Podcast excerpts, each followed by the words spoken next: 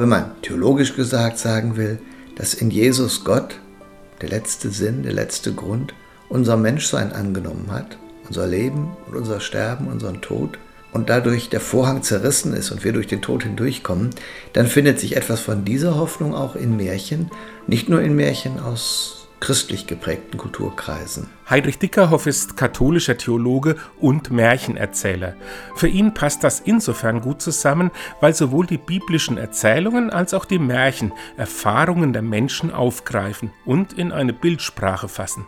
So kann man beispielsweise Grundaussagen der Ostererzählungen auch in den frei erfundenen und sprachlich kunstvoll gestalteten Volkserzählungen entdecken. Es gibt zum einen Märchen, in denen etwas von dieser ganz alten Hoffnung der Menschen durchkommt, dass nach jedem Sonnenuntergang auch ein Sonnenaufgang folgt, dass wieder ein neuer Beginn da sein möge und dass das, was man in der Natur an jedem Morgen beobachtet, vielleicht auch ein Bild ist für das, was mit uns Menschen sein könnte. Der Sonnenaufgang ist ja auch in zumindest einigen Ostergeschichten ein Symbol für die Auferstehung. Die Frauen gehen zum Grab, als gerade die Sonne aufgeht, allerdings achten sie nur auf den Stein und nicht auf die Sonne.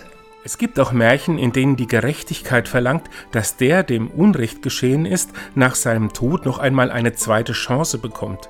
Noch häufiger aber sind Märchen, die erzählen von dieser Ursehnsucht der Menschen, dass die Liebe stärker ist als der Tod, dass das, was uns verbindet, stärker ist als das, was uns auseinanderreißt und isoliert. Da gibt es ganz viele Beispiele, auch unter dem bekannten Grimmschen Märchen, Schneewittchen. Aber es gibt eigentlich auch schönere Geschichten. Und dann gibt es Märchen, die den Zusammenhang zwischen dem gelebten Leben und dem, was am Ende bleibt, aufzeigen.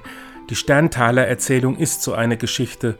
Da geht es um ein armes Waisenmädchen, das außer einem Stück Brot nichts besitzt. Es geht in die Welt hinaus und verschenkt sein Brot, dann seine Mütze, sein Leibchen, sein Röckchen und schließlich auch sein Hemdchen an andere Bedürftige. Da fallen die Sterne vom Nachthimmel und es hat ein neues, feines Leinenhemdchen an, in das es sie aufsammelt. So schön die Geschichte ist, laut Dickerhoff wird sie oft missverstanden. Ich kenne viele Menschen, die Sterntaler verstanden haben, als da gibt jemand alles weg und dann kriegt er eine Belohnung. Und ich habe eine alte Dame kennengelernt, die sagte, ihr wurde, wenn sie das Märchen hörte, schlecht, weil sie als Mädchen und später als Frau immer angehalten wurde, sich zu opfern. Aber davon erzählt das Märchen eigentlich nichts. Das Mädchen gibt ohne irgendeinen Hintergedanken, was sie zu geben hat. Und dann, als die Sterne vom Himmel fallen, das sind ja dann auch keine Taler, das ist der Weltuntergang, wenn die Sterne vom Himmel fallen. Als die Sterne vom Himmel fallen, zeigt sich, was das Leben reicht macht, nämlich das, was man geteilt hat mit anderen.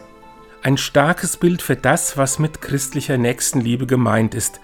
Die Ostergeschichten sind für Dickerhoff keine Erklärungen für das, was mit Auferstehung und Leben nach dem Tod gemeint ist, sondern eher Wegweiser, die eine Richtung andeuten.